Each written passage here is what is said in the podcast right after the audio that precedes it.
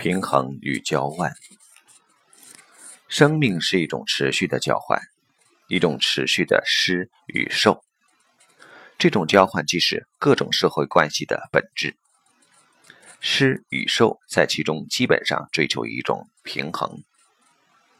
尽管通过使用权力以及支配的秩序，可以在较长的一段时间内迫使一种单方面交换的达成，但这种秩序迟早会被打破。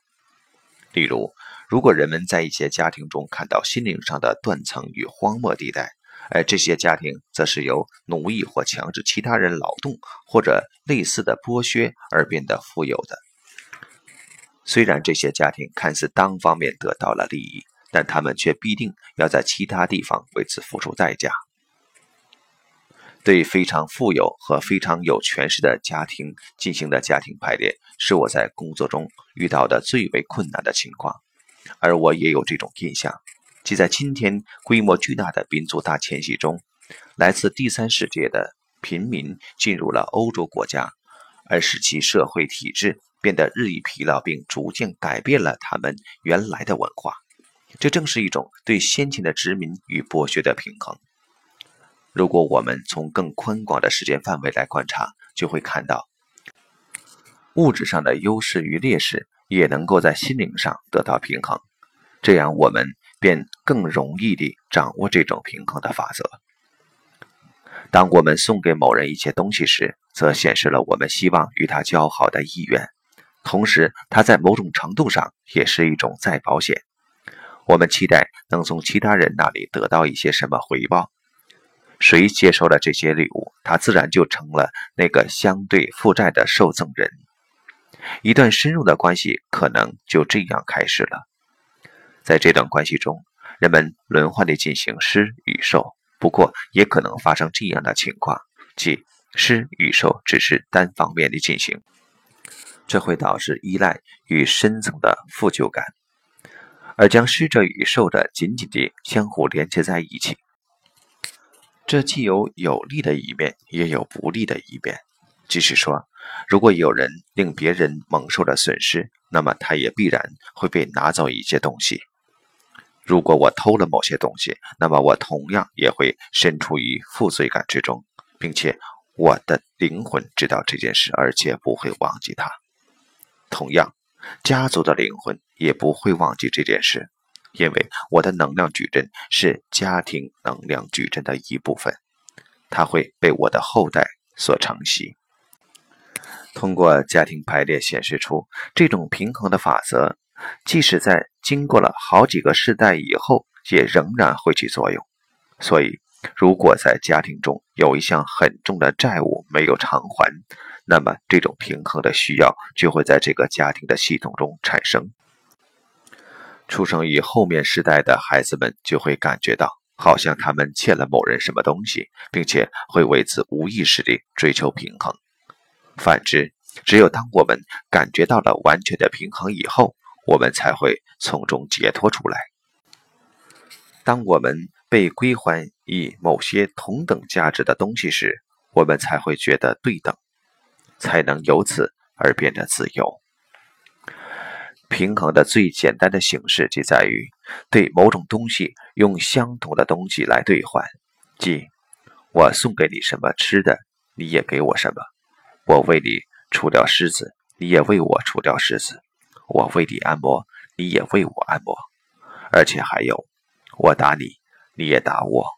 我杀死你，现在尽管你不能够再杀死我，而你的兄弟却承接了这个任务。即由你的兄弟来杀死我。平衡的下一种形式即为：你给我某些与我给你的东西不一样的东西，而这些东西我并不拥有或不能拥有。譬如，我为你理发，你给我十个鸡蛋。在这里，我们从最简单的平衡走向了交换。交换的好处就在于，人们可以得到那些自己并不拥有的东西或者劳务。由此，这也构成了专业化及社会分工的基础。不过，这种交换也令成千上万的人彼此强烈地连接与限制，因为他们只能给予和接受那些别人需要的东西。只有到了下一个阶段，交换才变得真正的自由和深入。在这个阶段，金钱作为交换的工具被引入到交换的过程当中。现在，人们可以不依赖于其他人而交换到所有的东西。金钱使得最自由的交换成为可能，所以生命在一种金钱经济中变得更加自由和灵活。但与一种自然经济相比，它也更加不具有约束力。因为如果人们为某些他们所得到的东西付了钱，那么对此便不会产生任何的约束力。这种不具有约束力的感觉，在现代社会中也与下面这种行为相关，即越来越多的劳务直接地而得到了平衡。当存在着一种深入的交换，然而它却没有得到直接的平衡时，就会产生连接。在一个家庭当中，原则上男人与女人之间间接地进行着这种平衡，在其中。我接受了某些东西，并心怀感谢，但除了我的感谢之外，我没有回赠给施予者任何东西。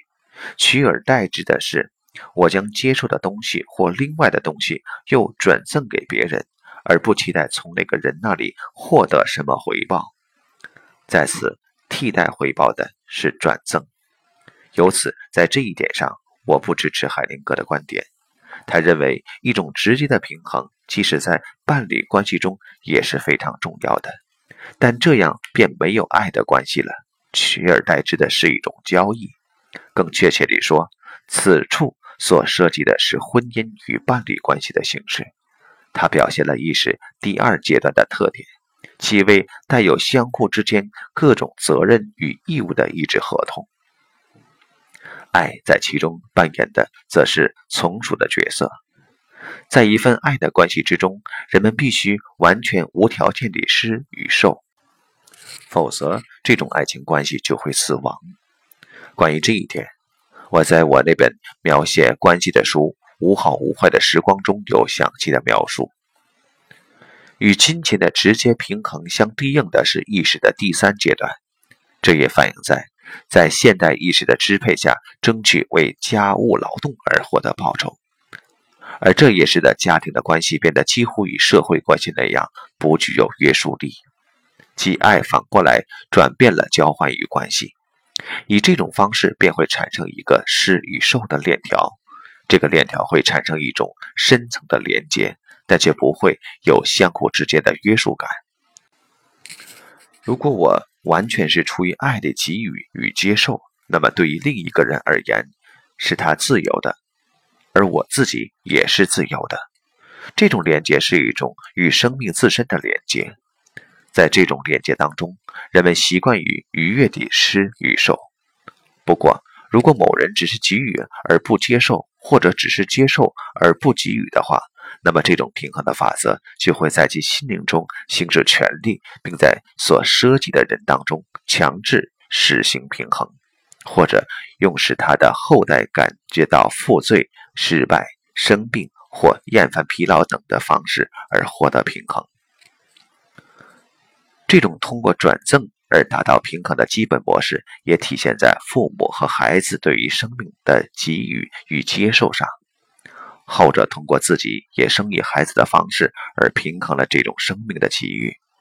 在那些他们还另外得到的东西之中，譬如在孩童时期父母的照料、一份好的教育等等，人们可以看到，随着意识的成长，这种施与受是如何发生改变的。在意识的第二阶段，父母的期待占据支配地位，并且惯常的做法是。孩子们通过以后照料父母，或者有时也通过工作的方式，而直接回报了父母的给予。在此，孩子们的未来没有自己的价值，他们只是为了照顾家庭才显得重要。那种应从孩子自身出发，不是为了家庭，而是为了自己应变得更好的观点，还相对比较新，并且这种观点也才刚刚出现。即孩子们完全能够对于什么对他们而言是更好的事情自己做出决定，而且父母不会想令他们成为另外的样子。而非那种这是为他们好，并能使他们的人生成为最好的样子等受第二阶段意识所支配的老旧的观点。由此，人们的选择逐渐地从对父母的义务转变为对生命的义务，从以过去为导向转变为着眼于未来。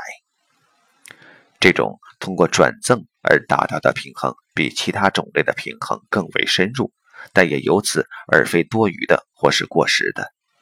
它保留了它所有的有效性及其价值，特别是金钱交换以及由此产生而来的自由及物质的繁荣，使得这种平衡能够广泛地扩展开来。